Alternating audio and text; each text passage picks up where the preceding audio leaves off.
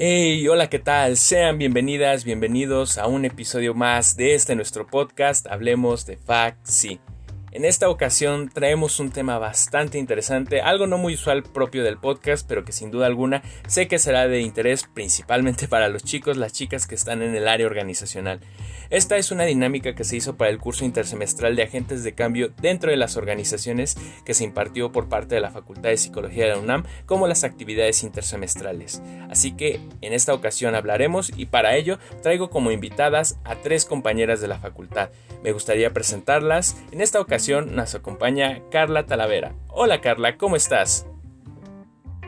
Hola, gracias, bien, espero que todos se muy bien. Muchas gracias por la oportunidad y por darme el chance de estar aquí compartiendo pues este tema que suele ser muy interesante.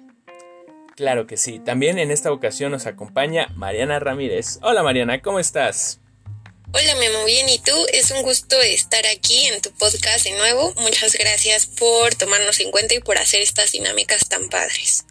Claro que sí, Mariana. Y por último, pero no menos importante, también nos acompaña Gloria Macías. ¿Cómo estás, Gloria? Hola Memo, muy bien, buenas noches, muchas gracias por la invitación. Claro que sí, vamos a hablar bastantes cosas interesantes en este pequeño rato, en esta pequeña cápsula que hace síntesis de lo que fue este curso intersemestral, en donde hablaremos centrados en lo que viene siendo el tema de agentes de cambio. Y para ello, pues me gustaría hablar de qué son los agentes de cambio. Para ello, me gustaría, Mariana, que tú me dieras ahora sí que una pequeña definición, o para ti, ¿qué consideras que son los agentes de cambio? Pues los agentes de cambio, de acuerdo a lo que vimos en el curso, son personas que están justo para producir un cambio, pero desde una participación activa. Es decir, que están presentes, aunque no sean como tal. Es que hay diferentes, ¿no? Tipos de agentes de cambios, pero a lo que me refiero es que con el hecho de participar y estar presentes en una organización generan este impacto y generan cambios. Claro que sí, Mariana, es preciso y es que vienen a hacer una modificación dentro de la organización. En este caso puede ser planificado, puede ser espontáneo, pero todo es el fin de la mejora de la misma organización. Un punto muy importante que considero que hay que mencionar es que hablar de agentes de cambio no solamente se limita al entorno organizacional, claro que sí, es el tema central de este episodio y por supuesto del tema, pero me gustaría, Carla, que tú me dijeses cuáles son estos otros contextos de acción en donde podemos encontrarlos y hablar un poquito sobre estos mismos. ¿Qué nos podrías decir? Fíjate que es una pregunta muy interesante. Eh, justo lo estaba pensando ahorita que compartía eh, mi compañera Mariana Em, a veces nosotros solamente ligamos un agente de cambio a lo que puede ser el área organizacional, pero como bien mencionas, están en todos los ámbitos. Em, lo que veíamos en el curso es que puede estar en esta parte organizacional, sí, en los directivos, colaboradores, en esta parte de educación también va a ser un contexto como el profesor, el pedagogo, pero si lo analizamos y si tomamos como referencia la definición que nos compartió la compañera, tenemos agentes de cambio en todos los aspectos. La familia puede ser un agente de cambio, incluso eh, los amigos hasta pueden llegar a ser un agente de cambio. Entonces, mm, si bien eh, de manera profesional podríamos decir que lo organizacional y en educación van a ser los contextos, pero no dejar a un lado que esto también se puede estar viendo en diferentes ámbitos. Claro que sí, Carla, es muy oportuno esto que mencionas, ya que no solo se limita y por las mismas características que tiene el tema es evidente que tiene que ver con el aprendizaje, con lo que viene siendo la educación, el cambio que se quiere generar y estos son algunos, pero bien se puede llevar ahora sí que a la práctica a otros tantos entornos. Otra cosa que considero que también hay que rescatar es que existen diferentes tipos de agente de cambio. En esta ocasión vamos a hablar en concreto de los cuatro que se hay en cuanto a investigación, que se saben más en ese sentido, Gloria, ¿qué me puedes decir sobre el primer agente de cambio? Este que se puede decir que presiona desde afuera. Eh, claro, eh, como bien lo mencionas, el agente de cambio que se encuentra desde afuera no está dentro de la organización y usa una variedad muy particular de tácticas de presión para eh, hacer este cambio, tales como agitación, difusión de medios, demostración de masas o la desobediencia civil.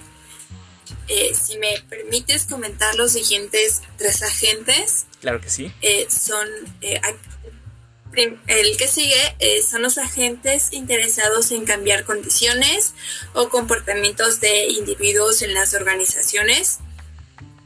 Eh, esto es en específico para hablar acerca de eh, prevención de accidentes o motivación, calidad de vida, tocar temas en específico como ausentismo, desempeño y calidad del producto o servicio de los trabajadores. Eh, aquí los métodos que se usan en diferente al primero que mencioné eh, son eh, el, enriquecimiento de trabajo, definición de metas, modificación de conducta, entre otros más, ¿no? El siguiente tipo de agente de cambio lo puedo describir como un analista y diseñador del macro diseño organizacional eh, la palanca de cambio de este tipo eh, se refiere a la mejora del producto y la eficiencia. Eh, esta gente usa operaciones, análisis de sistema. Aquí es como un poco más técnico en cuanto a la tecnología y además incluyen, bueno, en sí sistemas computacionales de información, entre otros. Y el último agente de cambio que es eh, muy importante es el agente del desarrollo organizacional. Y este agente eh, presta especial atención a los procesos interpersonales y sociales internos, tales como las relaciones intergrupales, eh, comunicacionales o toma de decisiones. Este se da más a un enfoque cultural cultural eh, contrario a los tres primeros y, em, además busca eh, realizar intervenciones tales como el team building, eh, data feedback, entre otros. Claro que sí, sin duda alguna estos son los cuatro principales en los que se puede hallar bastantes cuestiones relacionadas a la investigación y son ahora sí que cada uno fáciles de identificar. En síntesis, el primero, que es un agente que presiona desde afuera, vemos que es algo externo, no necesariamente pertenece a la organización, sin embargo puede ser ahora sí que una arma de doble filo en el sentido de que sí, busca que se lleguen a metas, que se logren los compromisos, pero también puede generar un perjuicio a lo que viene siendo la organización. El siguiente, que es un agente interesado en cambiar las condiciones, como bien dice su nombre, es modificar lo que viene siendo desde lo que viene siendo la producción, ciertos procesos, para que se logre la mejora como tal. El siguiente, el analista. Esto se refiere más a cuestión de innovación en el aspecto tecnológico, informático, software, todas estas cuestiones que tienen que ver mucho con lo que es la globalización y el llegar a las nuevas tecnologías para que la organización mejore. Y por último, el agente del desarrollo organizacional que, como bien comentaban, se puntualiza en el aspecto cultural, que el clima laboral se sienta de forma óptima y a su vez que los trabajadores respondan a este. Estos cuatro son los más identificados tanto en investigación como en cuanto a lo que es el tema en sí de agentes de cambio y lo que se genera dentro de estas organizaciones. Un punto muy importante, ya que estamos hablando de estos agentes, es ese perfil que tienen. Para ello me gustaría hablar de las capacidades que tienen. En este caso podemos identificar ahora sí que principalmente cuatro capacidades o áreas en las cuales estos pueden ejercer. Con lo cual, Mariana, me gustaría que me hablases un poco a grandes rasgos cuáles son estas cuatro y a qué nos referimos con ellas. Claro, pues se dividen en cognitivas, de interacción, de innovación y motivacionales. Básicamente las cognitivas, pues es esa capacidad que refiere como a cosas de, pues sí, la mente, cognición y en este caso el perfil de agente de cambio nos habla de facilitar facilidad para hacer resúmenes y síntesis de información de una forma que ésta sea comprensible, también ofrecer una información válida que es necesaria y crear canales de comunicación que como sabemos o podemos conocer, pues la comunicación es clave en cualquier sistema y cualquier pues punto de trabajo, ¿no? Independientemente si es el área organizacional, la comunicación es clave en cualquier aspecto de la vida. De interacción, la capacidad para seleccionar y articular un equipo de forma eficaz con este valor añadido. Además también de crear una interacción constructivista y pues ayudar a que las personas crezcan cuando trabajan contigo, también preocuparte por el equipo y por su desarrollo profesional. De innovación, pues aceptar el cambio y asumir el riesgo. Si bien todos los cambios pueden tener un riesgo, muchas veces ese riesgo puede aportar algo más o puede ser muy positivo, ¿no? Y aunque no pueda ser tan positivo, siempre hay algo que aprender. También esto de aprender permanentemente para incorporar nuevos esquemas mentales que pueden ofrecer de los demás y por último motivacionales que justo es interesar al personal para que se anime a trabajar y colabore y eso sería creo que todo a grandes rasgos. Claro que sí, Mariana, y que no es lo mismo que hasta cierto punto las destrezas o habilidades que estos mismos pueden referir, ya que si bien ahorita lo desglosamos en diferentes capacidades, que desde lo cognitivo, desde lo motivacional, lo que pueden generar, por supuesto, pero también qué habilidades tienen que tener y si bien no las tienen per se, las pueden desarrollar o son herramientas que les permiten trabajar de mejor forma. Carla, en este punto, ¿cuáles consideras que son las más importantes o algunas que se pueden destacar al hablar de un agente de cambio? Mm, creo que en general las cuatro son relevantes y se están em, complementando unas con otras para poder justo lograr este perfil. Em, sin embargo, vaya, yo tomaría o me atrevería a decir que una de las capacidades más importantes que podría tener es este aspecto cognitivo. Ok, interesante. Sin duda alguna, esto, esto parte desde lo que viene siendo, ahora sí que la cognición, pero sí también lo que puede llegar a ser, ¿no? El trabajar desde lo que es el influir en los otros, lo que puede ser la facilitación del cambio, el trabajo con en equipo, ahora sí que desde el aspecto estratégico o activo, según sea cada uno de los casos, para poder llegar a alcanzar este tipo de metas y por supuesto eh, para la organización y el individuo y por supuesto todo lo que le integra a esta misma. En ese punto también me gustaría mencionar que se puede lograr bastantes cuestiones según los espacios. En este caso hay que destacar que hay espacios de intervención y actividades que podemos llegar a lograr. En este caso un espacio podría ser desde lo que viene siendo el apartado de recursos humanos, gestión de los recursos, la evaluación de los logros, promover lo que viene siendo la actitud y la moral de los grupos, gestión de conocimiento y por supuesto el impulsar a la cultura organizacional.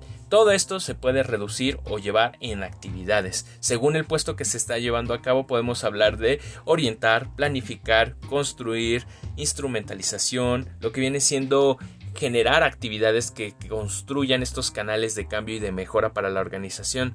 Eso se ahonda más al hablar de cambio organizacional o de resistencia al cambio que también en ocasiones es una gran problemática para este tipo de aspectos y de temas. Sin duda alguna, hablar de agentes de cambio es un tema bastante interesante. Hoy en día la mayoría de las organizaciones está tratando de crear ahora sí que programas o ciertas instituciones que tengan este acercamiento. Inclusive a nivel nacional, Gloria, ¿qué es lo que me puedes decir? ¿Existe alguna organización que actualmente tenga algún programa o alguna iniciativa que tú sepas? Eh, sí, de hecho, eh, Grupo Modelo actualmente tiene eh, un espacio en donde se aceptan voluntariados para hacer trabajo en las comunidades eh, claro, a través de la guía de, la organización. Y bueno, aquí el, agente de cambio es precisamente trabajar en, la, en cada comunidad de, de las diferentes zonas del país para, para mejorarlas.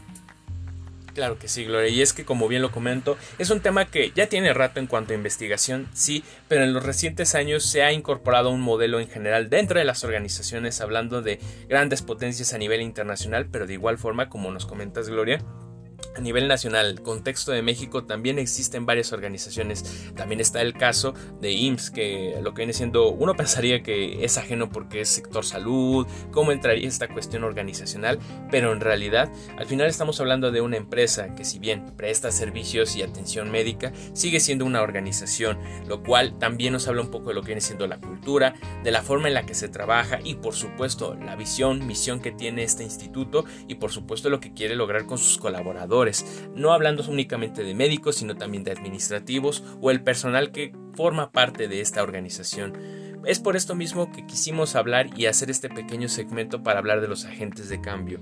Cabe destacar que esto es ahora sí que a muy grosso modo lo que se habló un poco en las sesiones, en lo que viene siendo este curso intersemestral de agentes de cambio dentro de las organizaciones. Como bien digo, es una síntesis ya que se habló más a profundidad, se profundizó de lo que viene siendo el cambio, la resistencia al cambio, el liderazgo, lo que viene siendo la comunicación, los canales que existen y temas muy afines. Así que con esto llegamos al desenlace de este podcast, bastante breve, pero también esperamos que haya sido bastante informativo. Por si gustan información del tema, hay bastante. Y de igual forma, para los siguientes semestres, por si gustan, se estará ofertando el curso, por si gustan acercarse, checarlo. Y pues bueno, con esto llegamos al desenlace de este episodio. Les agradezco chicas a las tres tanto por su participación en el podcast como a la asistencia al curso intersemestral, tanto a ti Carla como a ti Gloria o a ti Mariana. En verdad, muchas, muchas gracias. Y con esto nos despedimos. Hasta la próxima.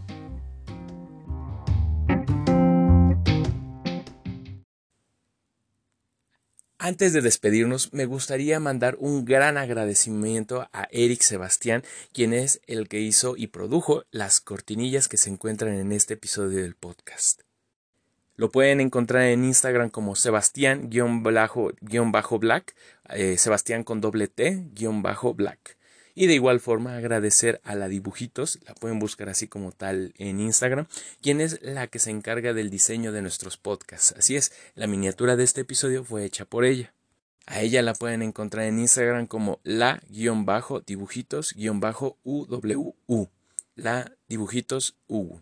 Sin más, con esto nos despedimos hasta el próximo episodio.